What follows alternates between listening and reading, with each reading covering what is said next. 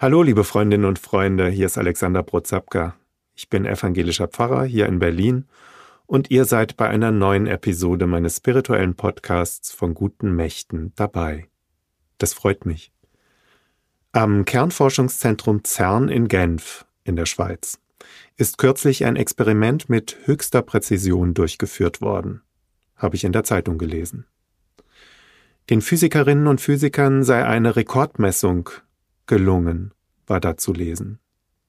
Sie hatten sich die Frage gestellt, warum sich Materie und Antimaterie, aus denen unser Universum besteht, beim Urknall nicht gegenseitig ausgelöscht haben. Also kurz, warum existieren das Universum und damit auch wir eigentlich? Gemessen wurden einzelne Teilchen in einer rund 25 Zentimeter langen sogenannten Penning-Falle, einem elektromagnetischen Container. Die Hoffnung auf eine Erklärung für unsere Existenz hat sich erst einmal zerschlagen. Das Rätsel von Materie und Antimaterie bleibt, heißt es in dem Artikel. Nun bin ich kein Physiker und kann manche Argumente im Gegensatz zu den Fachleuten, wie dem Chef des Experiments mit Namen Stefan Ulmer, gar nicht hundertprozentig nachvollziehen. Der hat jedenfalls gesagt, wir haben keinen Unterschied zwischen Protonen und Antiprotonen gefunden, der die Existenz von Materie im Universum erklären könnte. Offensichtlich wurden trotz genauester Messung keine Masseunterschiede zwischen diesen beiden kleinsten Teilchen gefunden. Und das ist ein Problem, wie Stefan Ulmer sagte.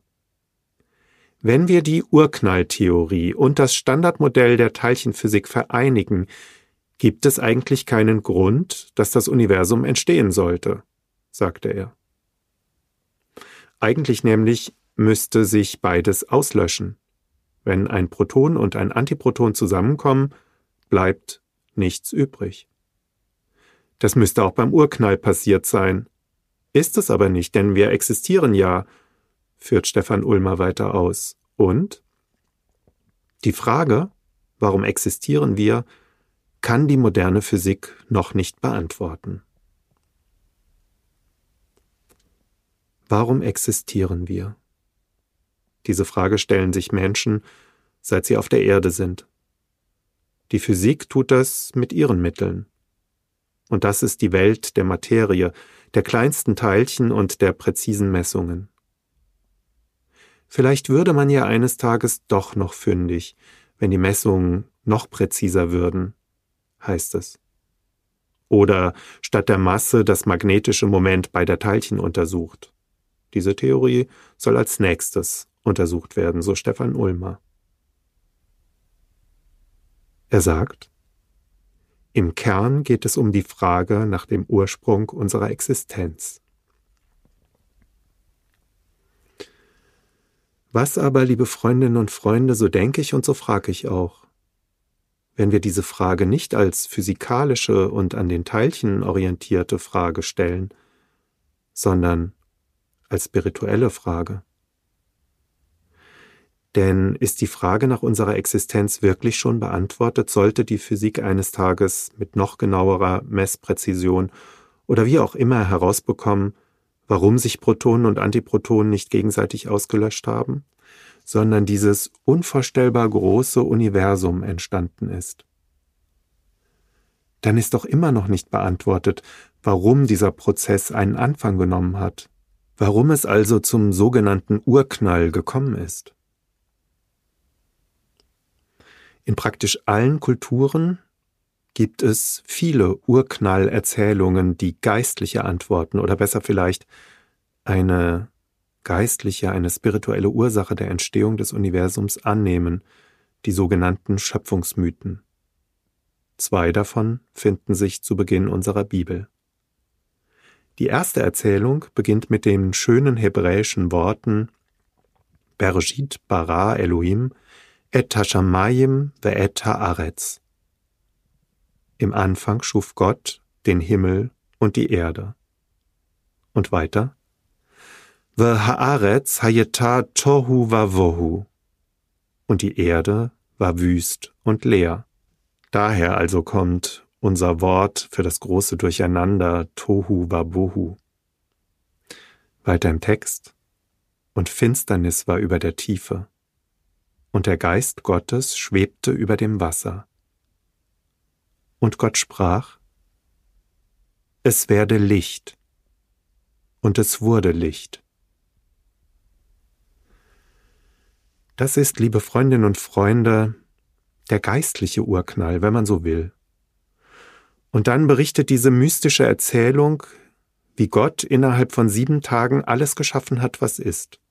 Sonne, Mond, Sterne, Meer und Land, Pflanzen, Tiere, den Menschen. Fragen die Physiker allein nach den materiellen Ursachen und versuchen sie dadurch dem Geheimnis auf den Grund zu gehen? warum etwas ist und damit auch wir sind, so glauben religiöse und spirituelle Menschen daran, dass vor jeder Materie der Anstoß zur Schöpfung des Universums durch Gott steht. Gottes Geist, der aus dem puren Nichts und einem heillosen Durcheinander zu Beginn eine Ordnung schafft. Es werde Licht. Wer mag, kann ja mal Josef Haydns Schöpfung nachhören, wie er dieses Schaffen aus dem Nichts heraus, wie er den Urknall kompositorisch umsetzt. Aus dem Dunkel bricht Licht, aus dem Pianissimo wird unvermittelt Pforte, und es ward Licht. Es mag sein, dass die moderne Physik eines Tages mit noch genaueren Messtechniken oder durch andere Experimente das Rätsel löst, wie mit Materie und Antimaterie im Standardmodell der Teilchenphysik der Urknall ausgelöst wurde. Wenn das eines Tages gelingen sollte, dann ist die Frage beantwortet, dass der Urknall stattfand. Aber doch noch nicht, warum er losging. Der griechische Philosoph Aristoteles hat für diesen ersten Anstoß den Ausdruck des unbewegten Bewegers, das heißt einer Kraft, die alle Bewegung verursacht, geprägt.